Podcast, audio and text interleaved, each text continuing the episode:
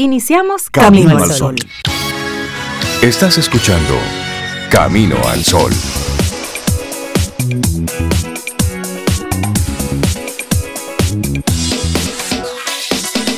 Muy buenos días, sí, es de día. Pues es de día, sí, Rey. Y te deseo buenos días a ti también. Buenos días, Cintia, Laurita, nuestros amigos. Hoy 11 de junio ya. Yo estoy bien. ¿Y ustedes cómo están? Pasando lista, yo estoy bien. buenos días, Sobe, Rey, Laura. Y buenos días a ti, Camino al Sol Oyente. Feliz viernes. ¿Cómo te amanece el día? Esperamos que muy bien, que esa sea la respuesta. Muy bien o trabajando en ello. y estoy seguro que la respuesta a coro es estoy bien. Sí, y óyeme, y aunque en la realidad tú creas que no estás bien, dítelo. Decir a ti mismo, óyeme, sí, estamos bien. Hemos tenido momentos buenos, momentos no tan buenos, pero, pero hoy con lo que tengo, vamos, que esto es lo que toca hoy y vamos a sacar ese ánimo, pero vamos a verbalizarlo, vamos a decírnoslo. Y esto conecta con nuestro tema para el día de hoy. Revisa las palabras que usas dentro de tu vocabulario. ¿Qué es lo que tú te dices? ¿Qué es lo que de forma reiterativa le dices a los demás? ¿Cuáles son esas palabras que tú usas con muchísima frecuencia y cómo tienen estas un impacto en tu día a día? Claro, y si con las palabras construimos mundo. Eh, ¿cómo Las palabras son poderosas, Cintia. Así es, así es, Sobe. Me encanta la reflexión y el tema que proponemos para, para todos y para nosotros también. Siempre es bueno revisar las palabras que utilizamos dentro de nuestro vocabulario porque forman parte de nuestro mundo inconscientemente. Entonces, si tú usas mucho la palabra, lo que pasa es que el problema es, y que el problema es, el, entonces tú piensas mucho en problemas. Por yo ejemplo. quisiera, yo debería. Exacto. Sin darnos cuenta, esas palabras, hacer esa reflexión, nos pone a nosotros en, en ese estado de, de, introspección, de ver cómo está mi mundo. Mi mundo está compuesto de, de personas, de acciones y de palabras. Eso, palabras. ¿Cuáles palabras? Y no solamente las que se expresan verbalmente, sino las que uno también se dice a nivel de pensamiento, que esas quedan con uno. Y suelen ser más crueles, obvio. Y suelen ser muy duras con uno mismo, sí. Sí, sí, sí, sí, sí. bueno, y la actitud del día. Claro, vamos, compártela. ¿Cuál es tu palabra favorita? ¿O cuál es esa palabra que te hace sentir mejor? ¿Qué palabra te dices? ¿Qué palabra te, te alienta? ¿Qué palabra te da esa energía extra para Vamos, arrancamos. ¿Cuál es esa palabra? Sí, y si no, búscala. Sí, créala. Y si quieres, puedes compartirnosla a través de nuestro número de teléfono de WhatsApp, el 849-785-1110. Por ahí vamos compartiendo y conectando. Y durante este día tenemos, bueno, pues invitados para estar compartiendo durante estas dos horas. Y conozco una persona que le gusta mucho decir como una de sus palabras o frases favoritas, que no es mía, sino una persona que conozco que la dice, Go Wakanda. ¿Se acuerdan de la película de Wakanda? Go Wakanda. Go Wakanda. ¿Qué significa eso? Go Wakanda. Wakanda es un reino eh, mágico. Imaginario. imaginario. no vi la película, ¿ves? De una de estas películas de Black Panther. Black Panther, ¿verdad? Wakanda es un mundo, es, un, es, un, ah, es un país o es un mundo imaginario. de alta de alta civilización, de alta tecnología, muy y aún así también como con muchas raíces eh, tribales y raíces así, eh, bien, de, bien de la tierra, bien del, de nichos y de grupos eh, pequeños, de comunidades pequeñas. Y Go Wakanda era, Wakanda era el lugar. Wakanda era el, es, como, un Go, es como un Go Dominican Republic, que tú te digas. Eso. Mm, bueno, así arrancamos nuestro programa Camino al Sol. Buen ánimo, buena intención, buena vibra. Vamos a meterle a este viernes toda la energía posible para que la disfrutemos, disfrutemos este día que es el más importante. Si a usted le toca hoy su segunda dosis, vaya a dársela, vaya, vacúnese. Si todavía usted no se ha puesto su primera dosis, lo lamentamos, va a tener que esperar un nuevo envión, porque ya a partir de este momento se están vacunando la segunda dosis para garantizar Vamos, a ver si podemos lograr un poquitito esto de la, la, inmunidad rebaño, que algunas autoridades están un tanto pesimistas con esto.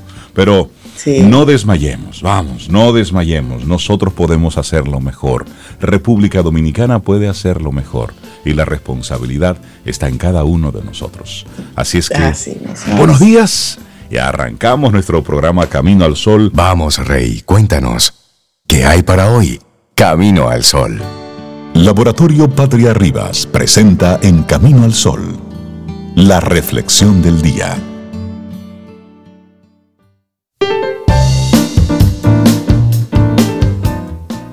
¿Y qué dice Rey que hay una frase? Te preguntaron a ti.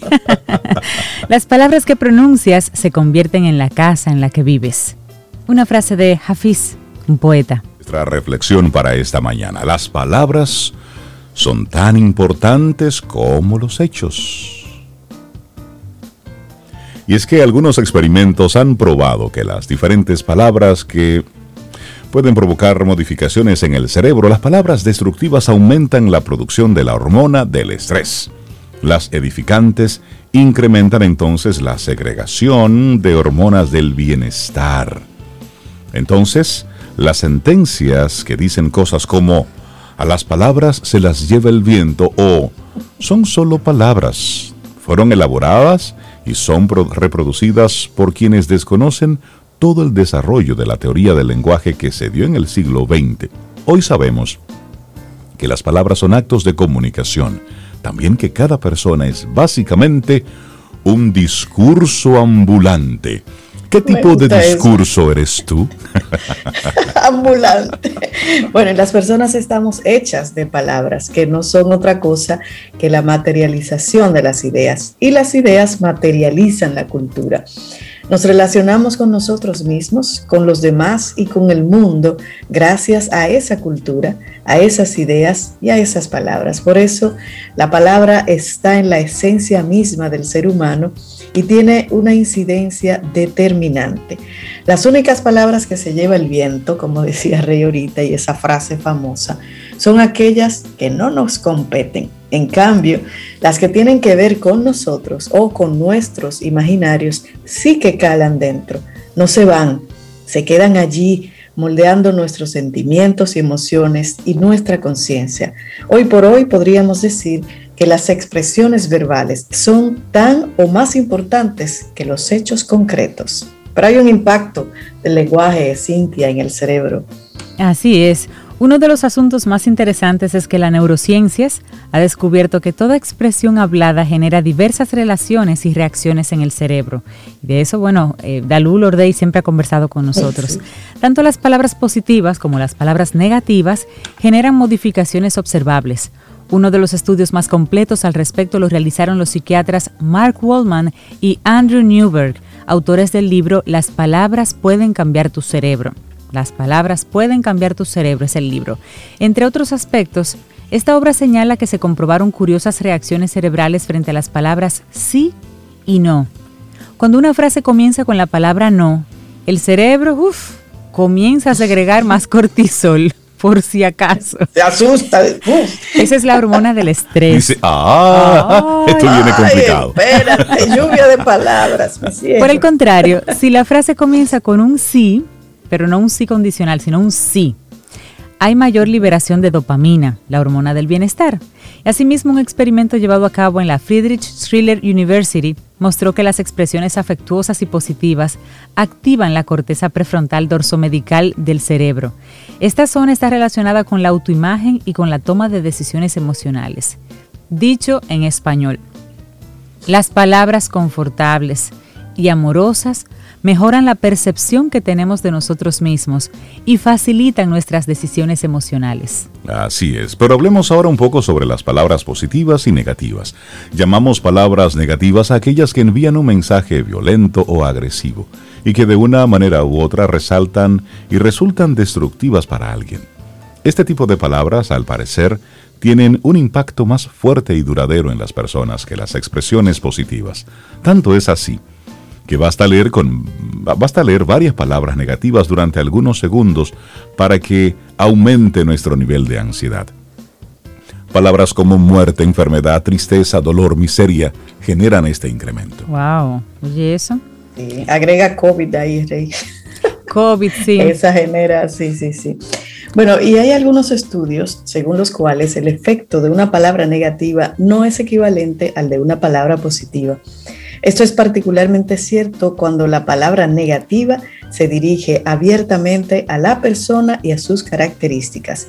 Se estima que para diluir el efecto de una palabra negativa se requieren, oigan bien, cinco positivas. Voy a repetir, para diluir el efecto de una palabra negativa se requieren cinco palabras positivas. Entonces, no basta una disculpa, gente, hay que hacer mucho más que eso. De otro lado, se han evidenciado interesantes fenómenos en el plano laboral. Por ejemplo, se ha comprobado que si un empleado recibe palabras de reconocimiento y valoración por su trabajo con relativa frecuencia, tiende a comprometerse más con su labor. También tiende a ser más cooperativo y más productivo. Por eso vamos a lo siguiente, cuidar lo que se dice. En promedio una persona dice algo así como 70 mil términos por día. Si habla mucho, es más. porque hay gente que habla mucho. Como es un acto. por Te conoce siempre a alguien. Como es un acto tan frecuente y cotidiano, terminamos restándole el valor que tiene y sin embargo es la esencia misma de lo que somos y la base misma de nuestra relación con nosotros mismos y con los demás. El uso adecuado de las palabras tiene un gran potencial para hacer mejores o peores nuestras vidas es importante cuidar la forma de usar el lenguaje, muy especialmente en situaciones tensas, de conflicto o de malestar interno. Hay personas que tienen ese don de la palabra y que en esos momentos sale e, esa comunicación asertiva y esas palabras adecuadas. En este caso no nos referimos solamente al cuidado de lo que le decimos a los demás, sino también de lo que nos decimos a nosotros mismos. A veces simplemente necesitamos de un momento de silencio para encontrar las palabras que mejor pueden expresar lo que pensamos y lo que sentimos. Bueno, pues el potencial de la palabra Cintia Sobe es potente, potente, es, es enorme. Y el psiquiatra colombiano Carlos Cuella recomienda comenzar y terminar el día dando gracias por estar vivos.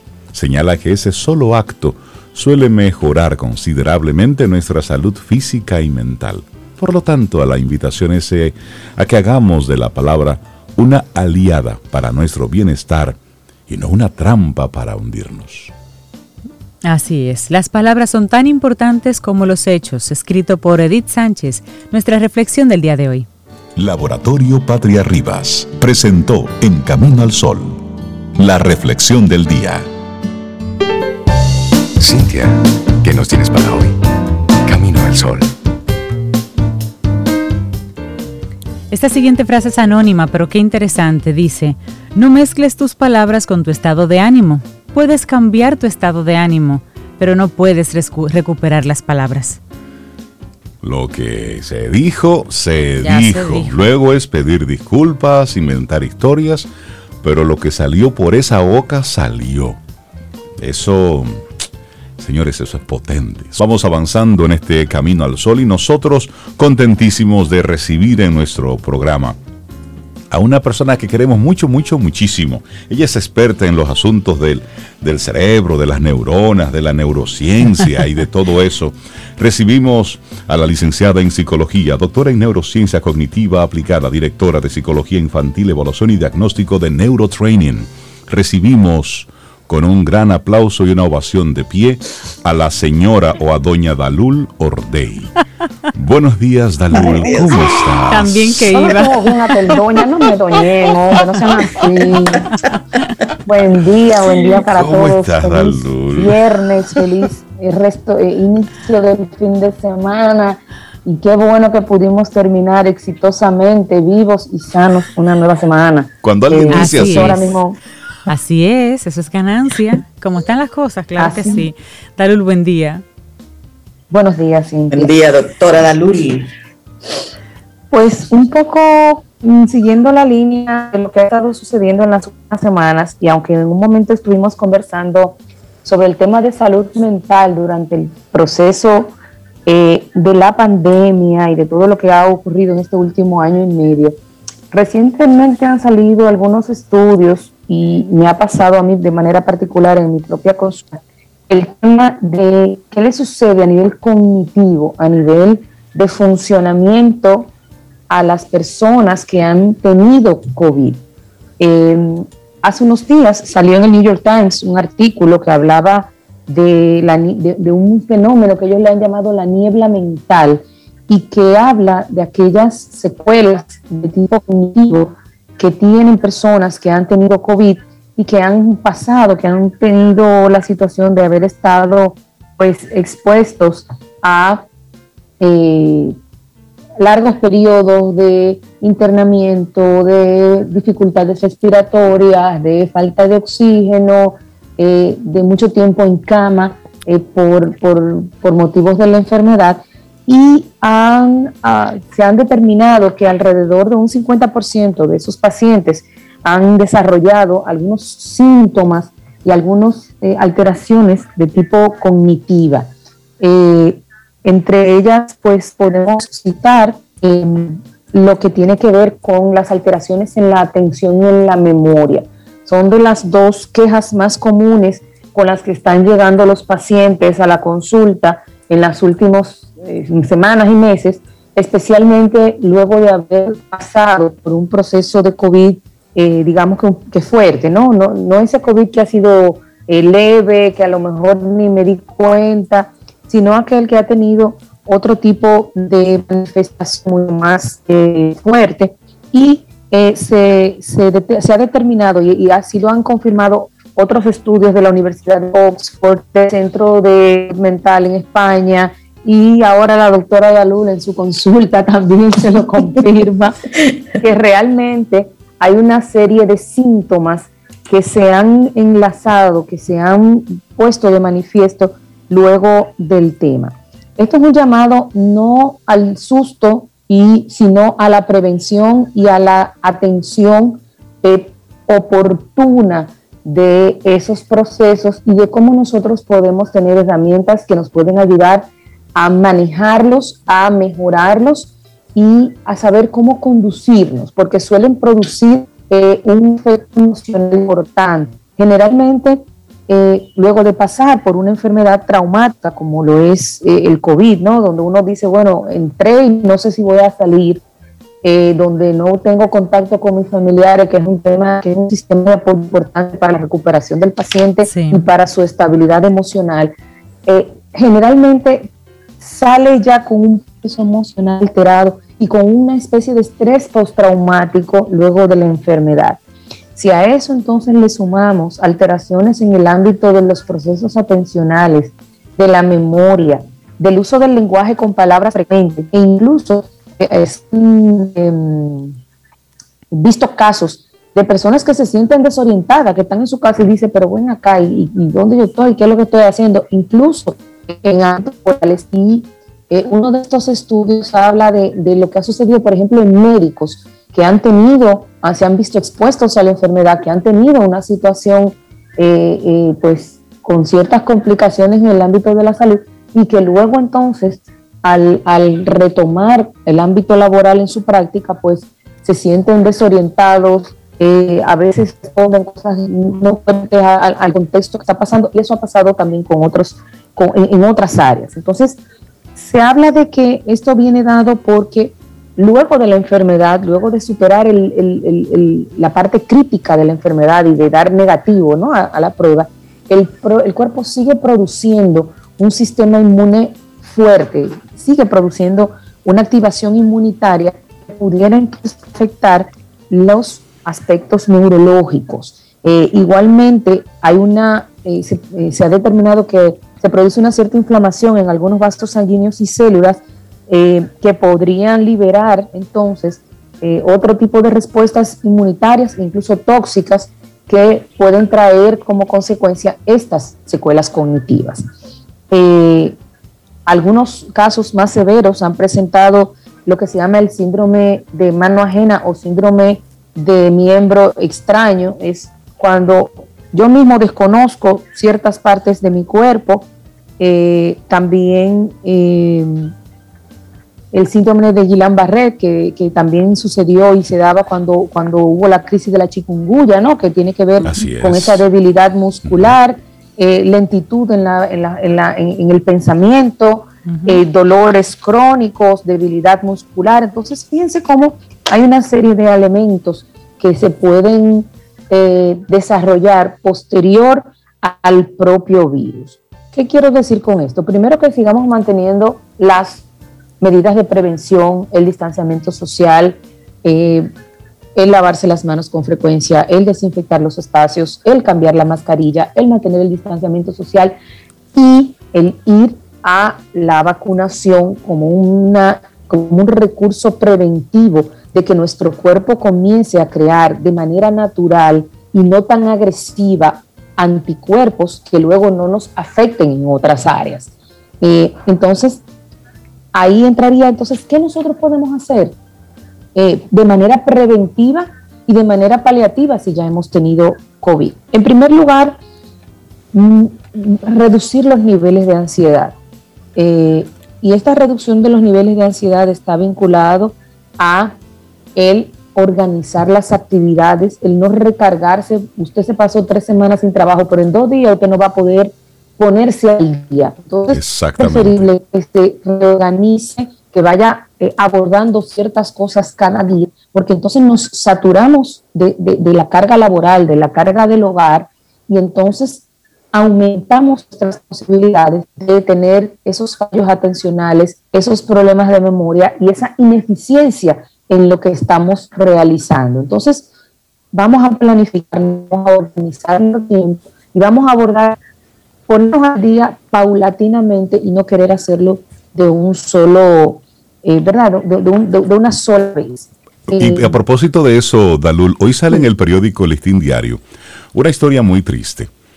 Y es el caso de Rubén Hinoa, hijo de Ramón Antonio y Caridad, nativos de Constanza.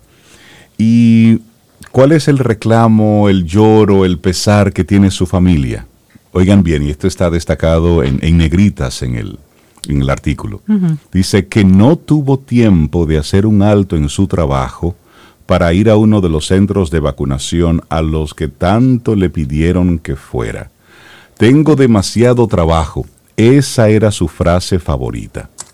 Y este señor nunca imaginó que el coronavirus también tiene personas favoritas, sí, esas que como él se escudan en el trabajo para no vacunarse, esas que inventan mil historias sobre la vacuna para no inocularse, esas que desafían el virus, pero él no reparó hasta que un día que lo que él creía era una gripe que podía curarse con antigripales o remedios caseros se convirtió en su sentencia de muerte. Cuando vino a enterarse de que tenía COVID ya era tarde. No había oportunidad para vacunarse. Su única esperanza era encontrar una cama en un centro de salud que le permitiera un soplo de vida. Mucho trabajo pasó su familia para conseguir internarlo en el Marcelino Vélez Santana. Ahí comenzó el Via Crucis que duró 15 días de sufrimientos para él, para su familia y para todos los que oraban por él día y noche. Al final, y eso es lo que dice la misma familia. Rubén no se vacunó y el COVID se lo llevó. Y, esta, y este es un, un reflejo y un retrato de lo que están viviendo cientos de personas, miles de personas que todavía tienen ideas erradas sobre el proceso de la vacunación. No, y, entender, Rey, que el tema no es un tema de, inmediati de inmediatismo, no. que ya ahora, es que es a largo plazo. Exacto. Es a largo plazo, es a largo plazo las posibles secuelas, pero también es a largo plazo todo lo que podemos hacer para poder prevenir y para poder mejorar ese estado. Entonces, ¿qué acciones nosotros desde nuestras casas podemos empezar a tomar de manera preventiva? Para mejorar estas situaciones y para evitar que haya algún tipo de secuela posterior. Lo primero es eh, integrar como parte de su dieta diaria los ejercicios de respiración y de mindfulness al menos dos veces al día. Eso lo hemos dicho, yo creo que cada semana que, que, hemos tratado un tema de salud mental, hablamos de la importancia de poder desarrollar esas técnicas que nos cuestan nada. La podemos bajar una aplicación gratuita de cualquier página de nuestro celular, que la podemos eh, accesar por YouTube en cualquier momento y que nos van a permitir, primero, hacer un ejercicio consciente de una oxigenación adecuada de nuestro cerebro, que es lo que principalmente también afecta cuando estamos eh, eh, expuestos a la enfermedad. Segundo, el mindfulness se, se, ha traducido como atención plena. Si nos están diciendo que una de las secuelas es el deterioro del proceso atencional, entonces yo de una manera natural voy a empezar a reforzar mi proceso atencional de manera que yo pueda fortalecer no solamente el proceso como tal, sino las estructuras neurológicas que sustentan esos procesos. Y allí se mejora también entonces otra estructura importante que es el hipocampo, que tiene que ver con la memoria. Lo hemos dicho, siempre que hay dificultades atencionales, van a haber alteraciones de la memoria, porque una alimenta lo otro. El tema de hacer eh, algún tipo de actividad física eh, no violenta, yo puedo caminar, yo puedo bailar, yo puedo hacer ejercicios de estiramiento, eh, que también lo puedo encontrar en cualquier página. Usted busca, hay, una, hay unas páginas interesantísimas en YouTube que te dan algunas técnicas fáciles que tú puedes hacer en casa sentado en tu silla de trabajo.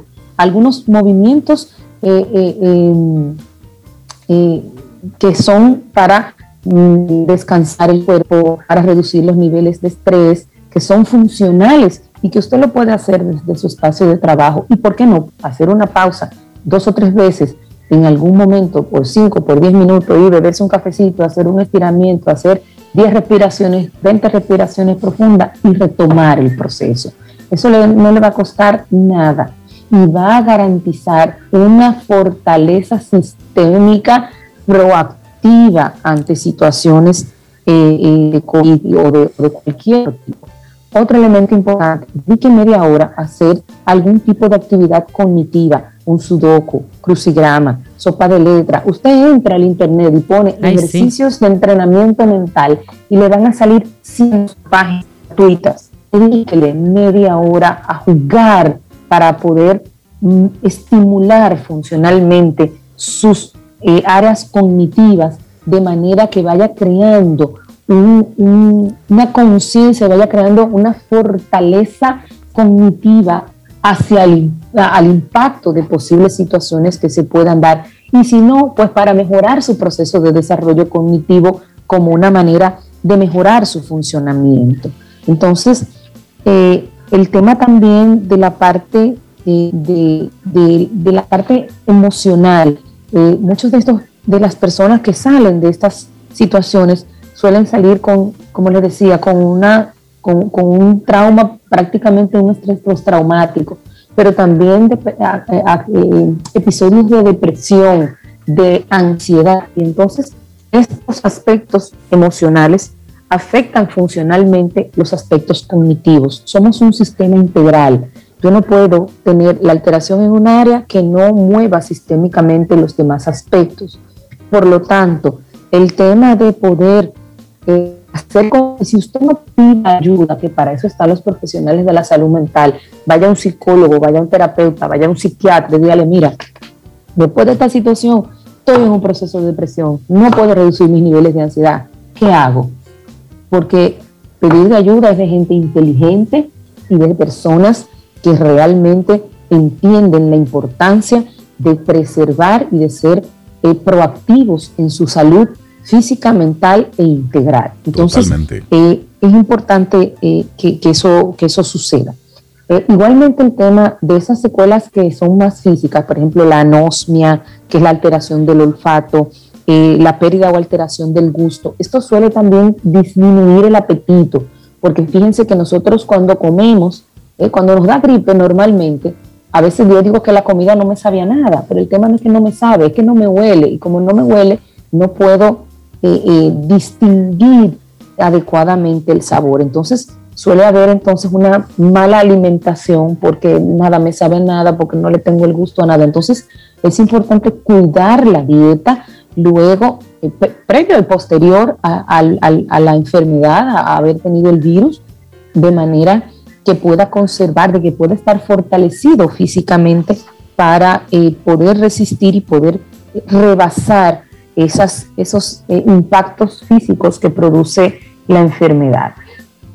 si usted nota que ha tenido o que, o que se siente así perdido, a veces se desorienta, que no encuentra las palabras, que está hablando de un tema y de repente usted entra en una conversación que no tiene nada que ver con lo que se estaba hablando y que usted no se da cuenta que es el otro que le dice, mira, pero ¿qué es lo que tú me estás diciendo? Entonces busque ayuda, vaya a un psicólogo, vaya a un neuropsicólogo, vaya a un neurólogo, de manera que pueda tener una intervención profesional a tiempo que, no, que, le ayude a resolver, a mejorar esas situaciones y que no se vuelva una situación crónica, que eso no vaya a degenerar en un proceso de demencia o de deterioro cognitivo de mayor envergadura.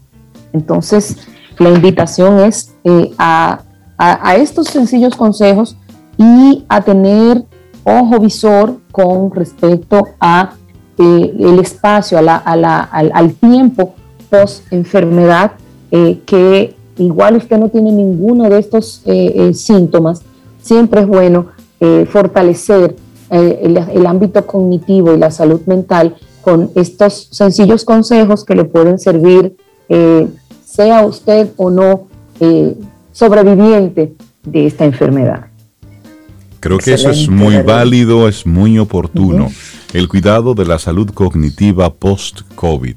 Y lo curioso de todo esto es que hay personas que ni se enteran que le pasó el COVID, es decir, no queda ningún tipo de secuela, pero hay otros que les impacta tanto, tanto, tanto que se lleva al traste con, con su vida. Y luego también hay otros que quedan con unas secuelas importantes. Por lo tanto, cada una de esas recomendaciones ya se convierten en recomendaciones de sentido común en este tiempo.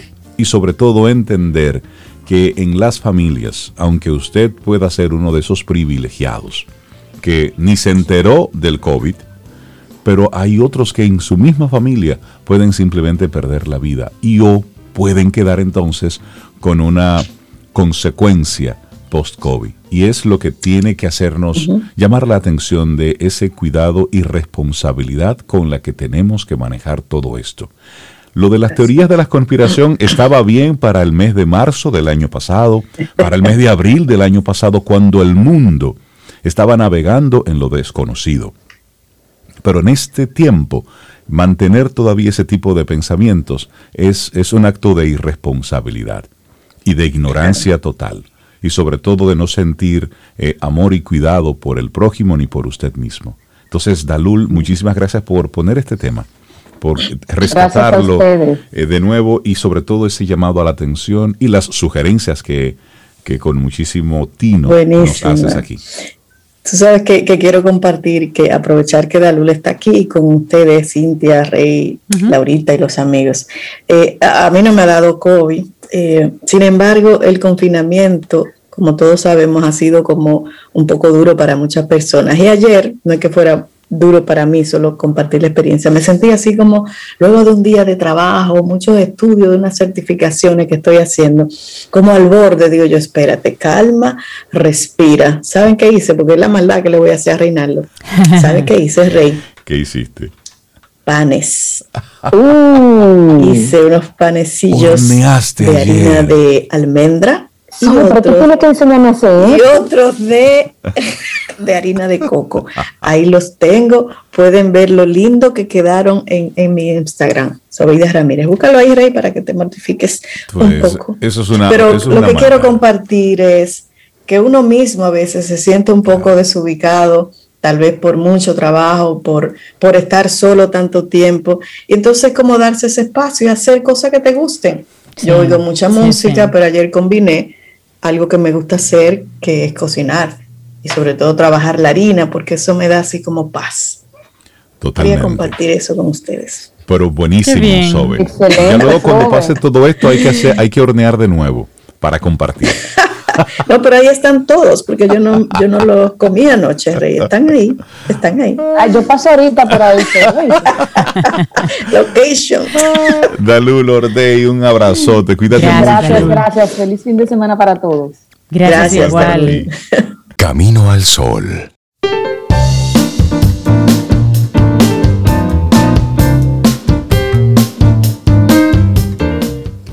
Y al momento de elegir a un inversionista para tu empresa, debes mantenerlo informado de lo que has podido lograr.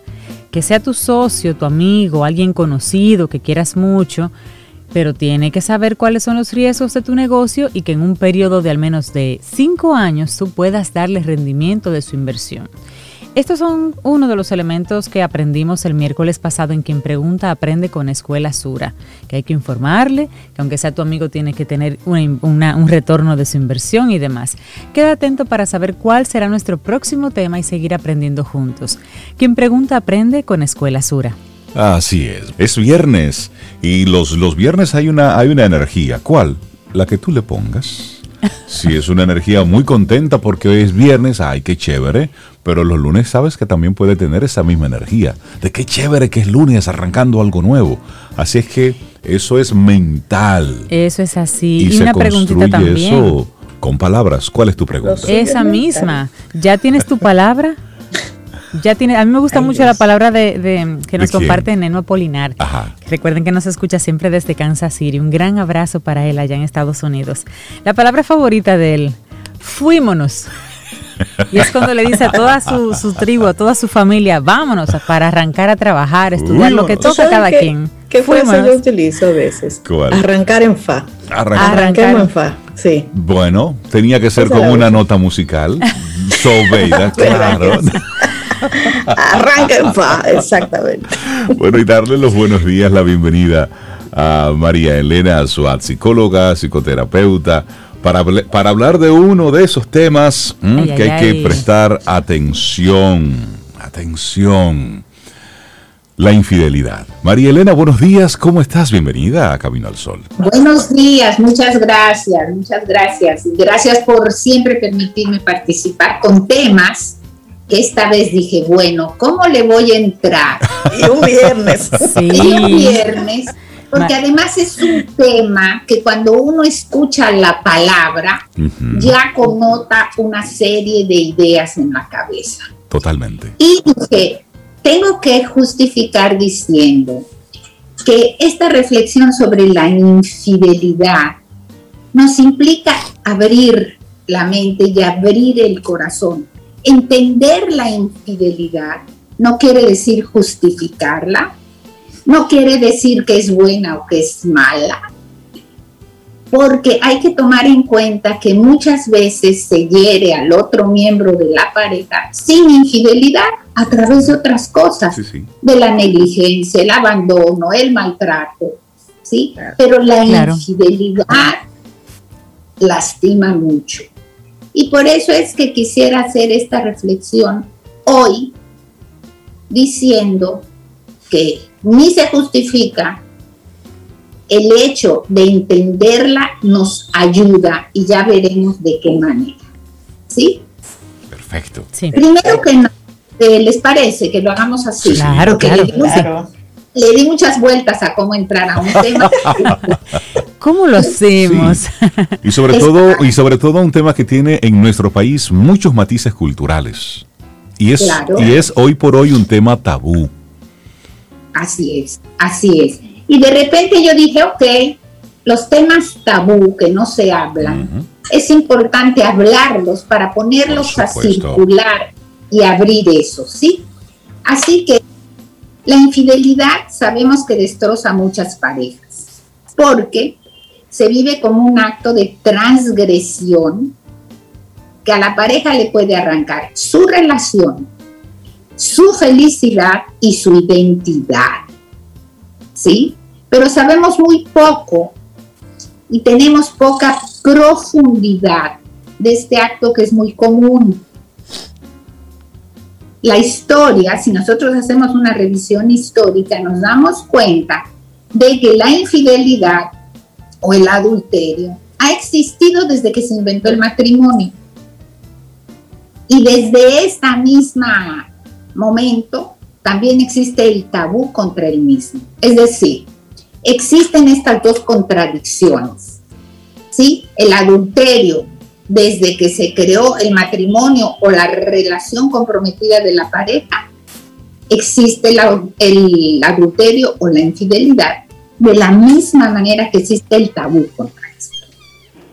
Los hombres, ahí te barra, han tenido licencia para la infidelidad. Con, o, se la han tomado. con pocas consecuencias y son apoyados por teorías biológicas y evolutivas que dicen, no, no, justifican su necesidad. Yo recuerdo un amigo que me decía, pero tú date cuenta que el toro necesita varias vacas.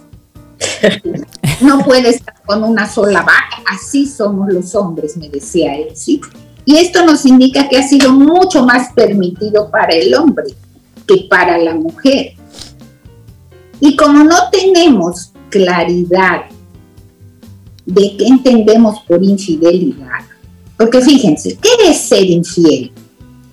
Bueno, puede ser que se establece una conexión emocional sin contacto íntimo, puede ser una historia de amor, puede ser sexo por paga, puede ser un masaje con final feliz, puede ser ver pornografía, puede ser permanecer activos en estas eh, páginas web que hacen citas online, ¿sí?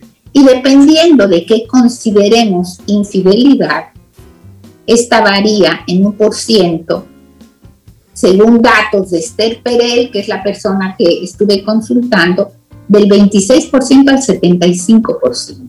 La pregunta es, para usted, ¿qué es ser infiel? ¿Implica una relación íntima o no? ¿Implica eh, estar metido en las redes y aplicar para una cita o no. ¿Qué es infidelidad? Pero además de que no tenemos una definición clara de la infidelidad, pensamos que un hombre engaña por aburrimiento y miedo a la intimidad. Es decir, busca a alguien porque está aburrido y porque no quiere intimidad y socialmente a los hombres los condicionamos a que alardeen y exageren. Sé que estamos en un proceso de cambio de la cuestión de género, pero decía en un programa que en el discurso cambian las cosas mucho más rápido que lo que ocurre a nivel inconsciente. Entonces, aunque estamos en un medio donde la cuestión de género ha avanzado, sabemos que a nivel inconsciente va mucho más lento. Y por eso es que se piensa que para el hombre la aventura es impulsada por el aburrimiento y el miedo a la intimidad. Y que el hombre socialmente alardea y exagera. ¿Y qué pasa con las mujeres? ¿Por qué engañan las mujeres? Engañan por soledad, porque quieren intimidad y la sociedad las condiciona no a que alardeen ni a que exageren, sino a que oculten, minimicen y nieguen. Entonces vemos que los hombres y las mujeres, desde lo inconsciente y quizás desde lo externo, entran a la aventura desde dos lugares diferentes. La mujer busca intimidad y el hombre le sale huyendo a la intimidad. ¿Sí? Ok. Si una persona se le hace una pregunta y se le dice, si su pareja le es infiel, ¿usted cree que mentir no es correcto? 95% diría, no, no es correcto mentir, me lo tiene que decir. Y ese mismo porcentaje si engañara a su pareja, guardaría el secreto. Claro, se explica en la otra. Vemos una contradicción muy grande entre la creencia y el comportamiento. ¿Sí? Nunca ha sido tan fácil engañar como lo es hoy en día. Y tan difícil mantener el secreto. ¿sí? Porque hoy con la tecnología y las redes es muy fácil descubrir el secreto, pero también es muy fácil engañar. Así que, ¿cómo puedo reconciliar lo universalmente prohibido con lo universalmente practicado? ¿Sí? Porque el hecho de no hablar de la infidelidad no quiere decir que no exista. No hablar de la infidelidad es porque es un tabú, pero está prohibido a nivel universal y por otro lado se practica a nivel universal. Y en este sentido, ya yo veo que nos vamos a, ir, a tener que ir dos programas con este tema. con el tema, sí. sí. Y en este sentido quisiera hacer una revisión de lo que significa la, el matrimonio o la consolidación de una pareja. Ustedes saben que históricamente el matrimonio se hacía por cuestiones económicas. Arreglaban las familias, me das tanto, yo te doy tanto, esta familia te conviene, y se casaban por cuestiones económicas. Así que si había infidelidad, lo que se amenazaba era nuestra seguridad económica. Pero ¿qué pasa ahora? Unos años atrás, que el matrimonio está definido por el romance. Y como está definido por el amor y por el romance, la infidelidad amenaza nuestra seguridad emocional. Y al amenazar nuestra seguridad emocional, nos genera no más dolor, pero sí un dolor más profundo. Okay. Fíjense, cuando la gente se casaba por dinero, en los adulterios se buscaba el amor. Yo me casé por dinero, yo no creo esta mujer, pero bueno, la seguridad económica, y se buscaba el amor fuera de la casa. ¿Y ahora qué pasa? Ahora el adulterio destroza el matrimonio. Vamos a ver cómo se define una aventura. ¿Qué es una aventura y cuáles son sus elementos claves? El primer elemento de la aventura es la relación secreta, que es la esencia de ella. O sea, hay un secreto. La segunda es que puede haber una conexión emocional de un grado u otro. Y la tercera clave es la alquimia sexual. Pero la alquimia sexual es alimentada por la imaginación. Es decir, según Proust, la imaginación es la responsable del amor, no es la otra persona. Imaginen ustedes una relación de pareja de muchos años, que cuando él llega a la casa o cuando ella llega a la casa encuentra al hombre sentado frente a la televisión con la barriga afuera, ¿verdad? Comiendo, cenando, o que él llega y encuentra a la mujer toda eh, haciendo otras cosas, pendiente de otra cosa. Lo que tenían de pasión se va apagando. La pasión es un fuego que dura poco tiempo. Y si uno llega a su casa, la realidad aunque sea feliz en la relación de pareja, la realidad no estimula la imaginación. Mientras que en una aventura uno imagina cómo lo voy a encontrar, dónde lo voy a encontrar, qué vamos a hacer, qué ropa me voy a poner, ¿sí? Y esta alquimia es la que lleva un poco a la búsqueda de la aventura. Hay preguntas hasta ahora. Aquí hay un silencio prestándole atención a cómo estás describiendo lo que lo que sucede. De hecho, nuestros amigos Camino al Sol oyentes solamente están diciendo a través de, de WhatsApp, wow, qué tema, qué bien lo está explicando María Elena. Nosotros seguimos aquí prestándote atención. Ok. Ahora, yo quisiera hacer énfasis en por qué duele de manera diferente la infidelidad hoy a como dolía antes, cuando los matrimonios eran arreglados. Como les decía, uno entra a un matrimonio con un ideal romántico que volcamos en la otra persona con las siguientes necesidades. Es mi mejor amante, mi mejor amigo, el mejor padre o madre, mi confidente, mi compañero emocional, mi par intelectual.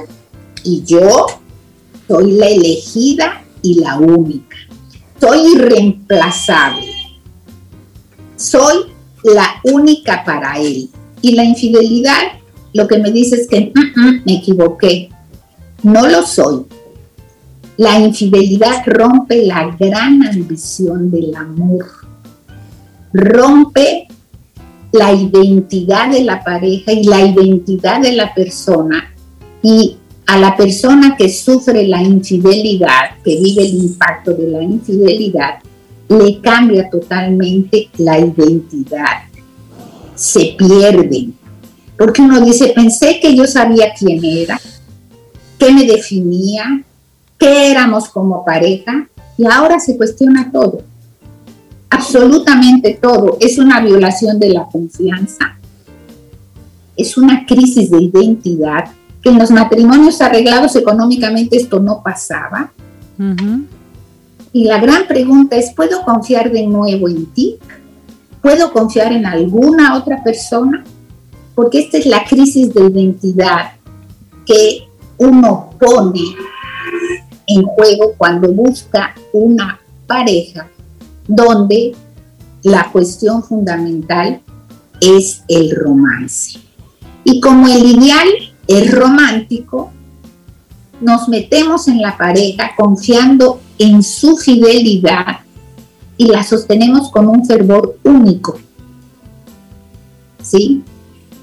Y si a esto le añadimos que vivimos en un mundo que busca que todos mis derechos sean alcanzados, uno de mis derechos es realizar mi deseo.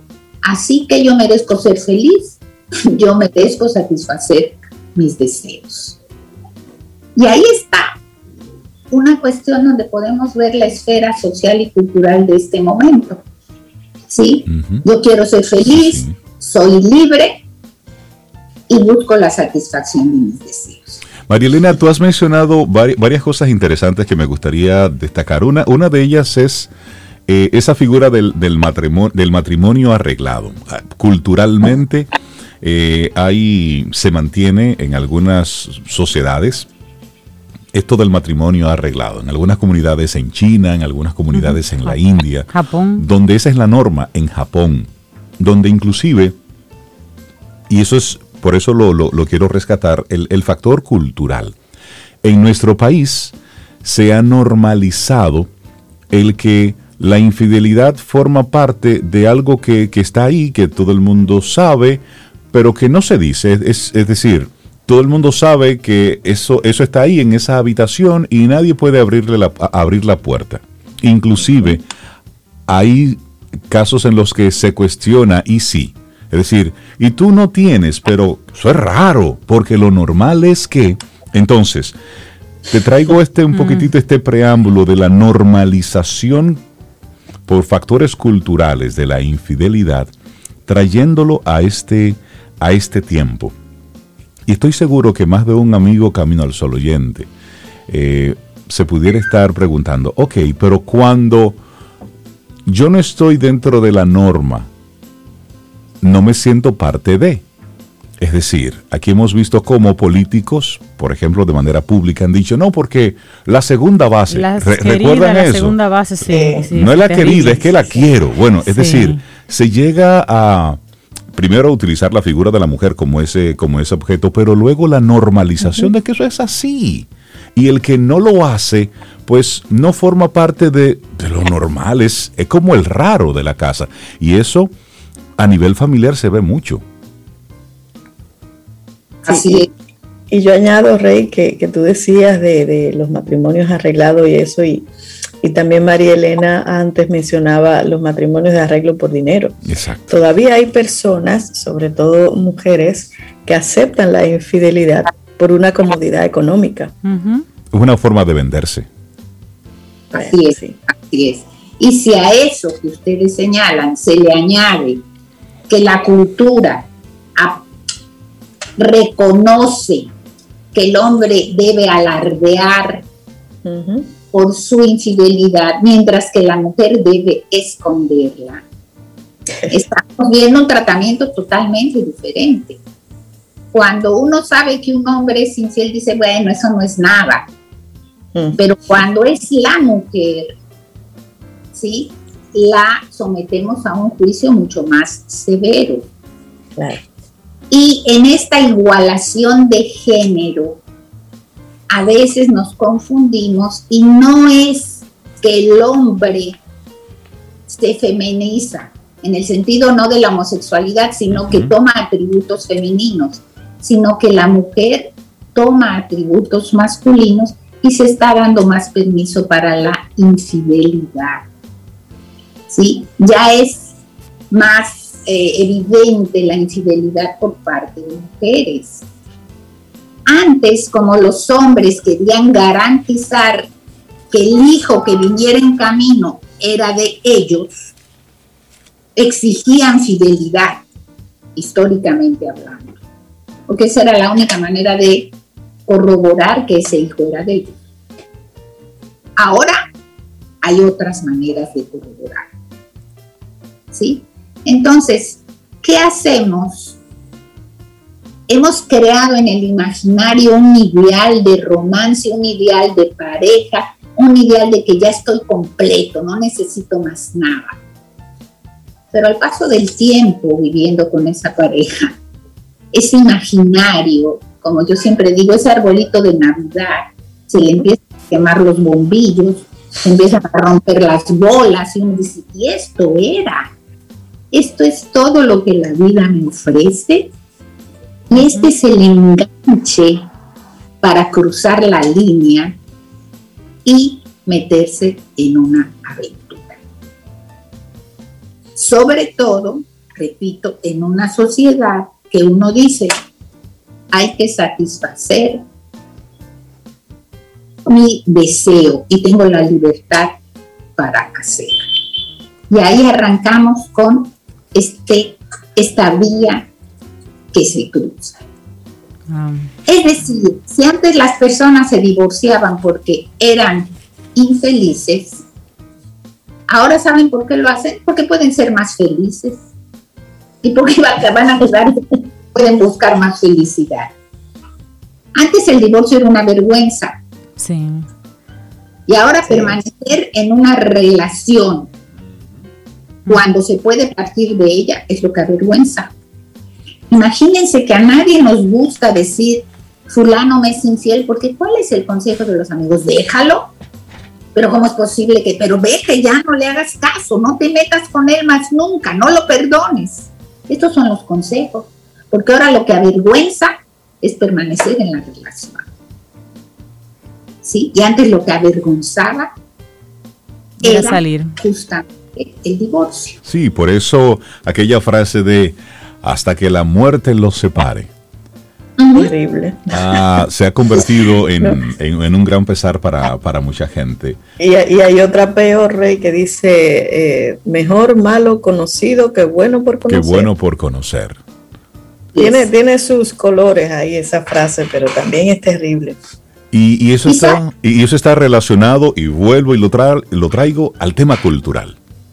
Claro, claro. Pero fíjense, se ha visto, por ejemplo, que en países europeos que son más no que duela menos la infidelidad, no.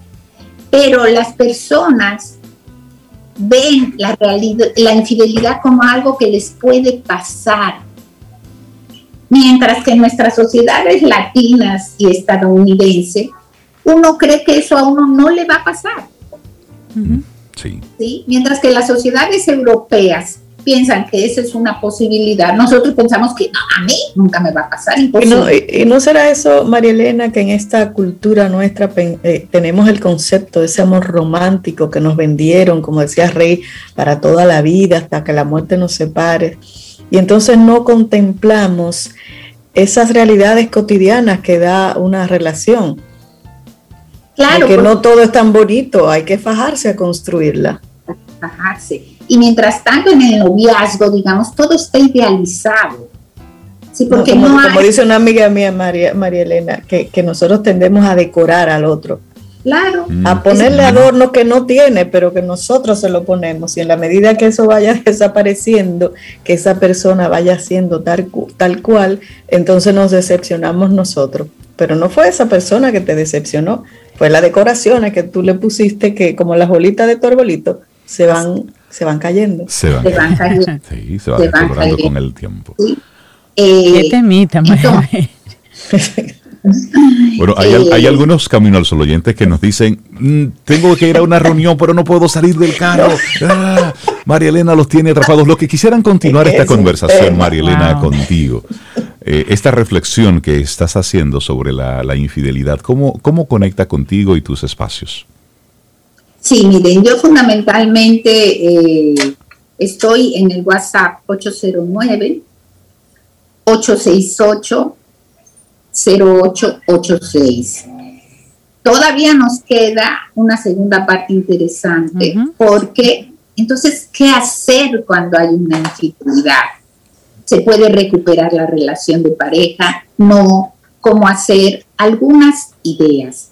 Y sobre todo decir que entender la infidelidad no implica justificarlo. Claro. Es un comportamiento universal que ocurre. Y hay un comentario que comparte una Camino Sol oyente, Xiomara Lora, un abrazo, que dice lo que planteabas ahorita, cuando el hombre es infiel, bueno, casi está hasta perdonado en muchos casos, pero cuando es la mujer, es la muerte. Así es. La pican. Así es, así es. Sí, sí. Y en algunos países las matan. Sí, claro, claro. Que todavía no se ha superado esta cuestión. Así es. María Elena Azuat, psicóloga, psicoterapeuta, muchísimas gracias por traer este tema a la reflexión, la infidelidad. Eh, de esos temas que hay que conversarlos una y otra vez. Que tengas un preciosísimo día. Esta es la parte uno. Luego, el qué hacer, que es lo importante. Gracias a ustedes. Que tengan buen día. Igualmente para ti, gracias.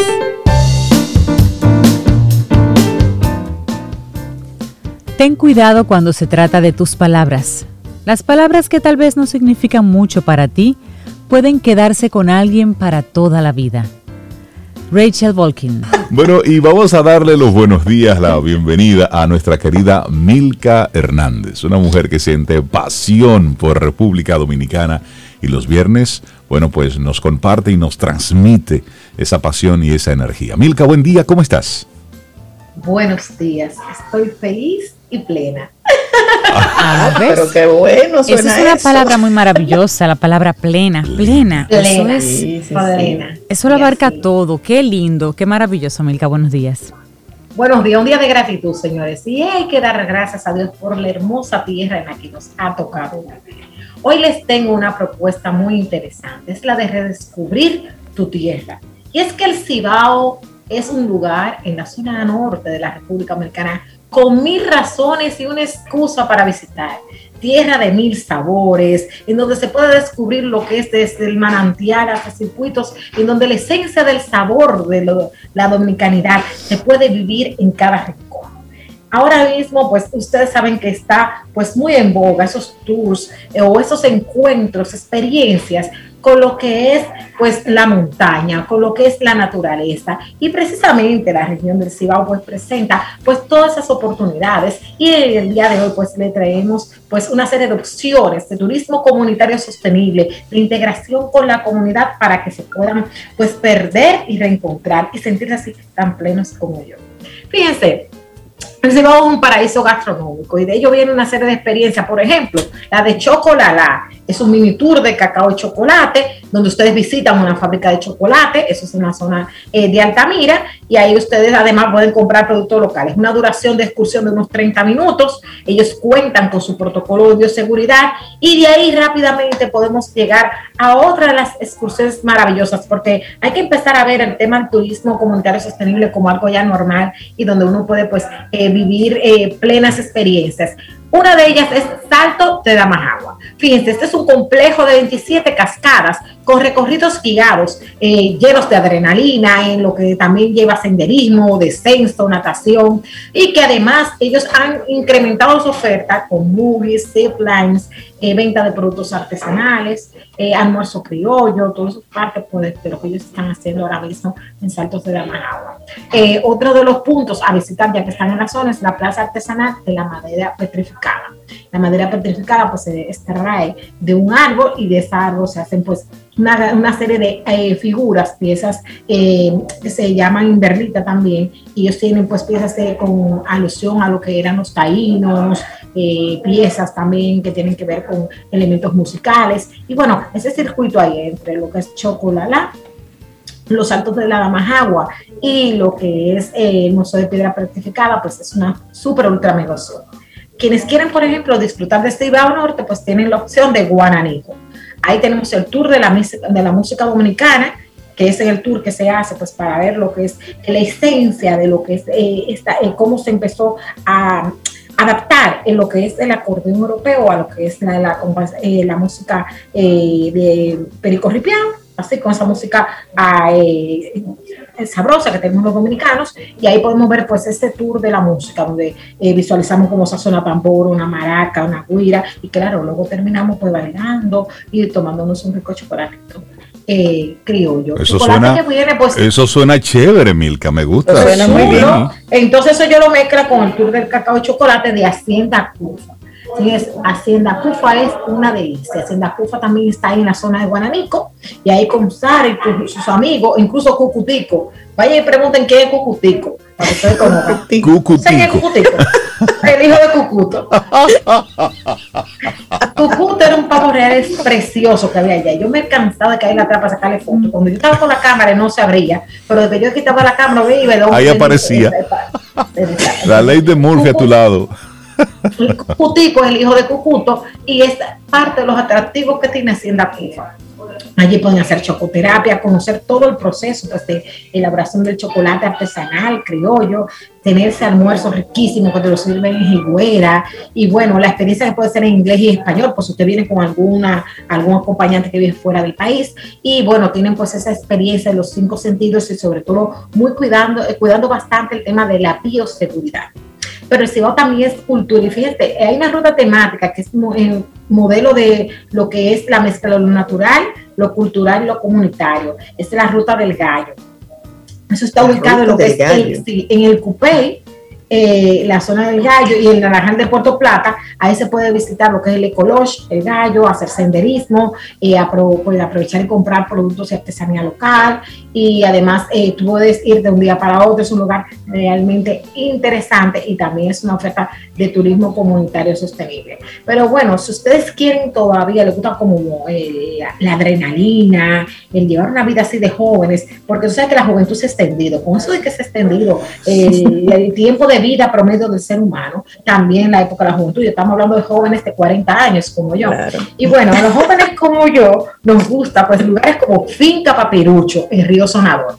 En este lugar tienes balnearios, excursiones de aventura, puedes hacer acampadas, tiene almuerzo criollo y también un alojamiento rural, en esa típica casita en la que ustedes cuando llueve oyen ese ruido, ese sonido tan hermoso caer. Yo les voy a hacer llegar a través de eh, chat de Camino al Sol con Laura, pues eh, todas estas ofertas para que ustedes vean ya en foto qué cosas más hermosas, casi como Cuevas de Cabarete, un tour por un área natural protegida, que son las cuevas de Cabarete y Boleta, en donde tú puedes visitar las cuevas tanto por dentro como por fuera y además de eso, pues eh, disfrutar con los artesanos locales eh, y hablar con ellos, sociabilizar, darte un rico chapuzón, un charquito que tienen ahí. Y bueno, eso son parte de esas grandes experiencias que presenta el turismo comunitario sostenible en la región norte.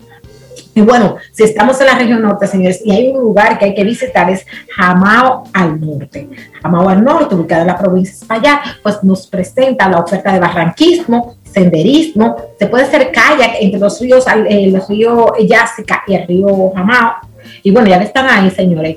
Ya si, si a donde Reyita, donde Reyita es una bichuela lista, que es una cosa al final de los finales, además Reyita, usted puede hacer acampada. Y si ustedes, eh, por ejemplo, van a donde Doña Negra, no se le olviden por pedirle la arepita milka. Esa mujer hace una arepita, que yo digo que pues son para mí, porque cuando yo llego... ¿Pero arepita de, de qué? ¿De yuca o de maíz? Una arepa de, una arepa de harina de maíz, de maíz. Oh. Señores, miren, eso es el final de los finales. Eso es el único motivo que hace que yo tenga que ir de aquí a Jamao al norte. Porque, oye, tú sabes lo que tú ya te comes una arepita. Yo voy a mi a comer una arepita porque esto es demasiado horrible. Además, las excursiones que tienen mis amigos de Jamao y Coturus en todas esas zonas son realmente maravillosas. La gente que tiene muchachos de entre 8, 10, 12 años, este lugar es perfecto porque ahí usted puede ponerlo a hacer calle y agotar esa adrenalina y a que se vayan en estos ríos y lo tira por lo que es el tema de los senderos, van a Hongo Mágico, eh, van a Salto Elena, o sea, todas esas excursiones de turismo comunitario sostenible,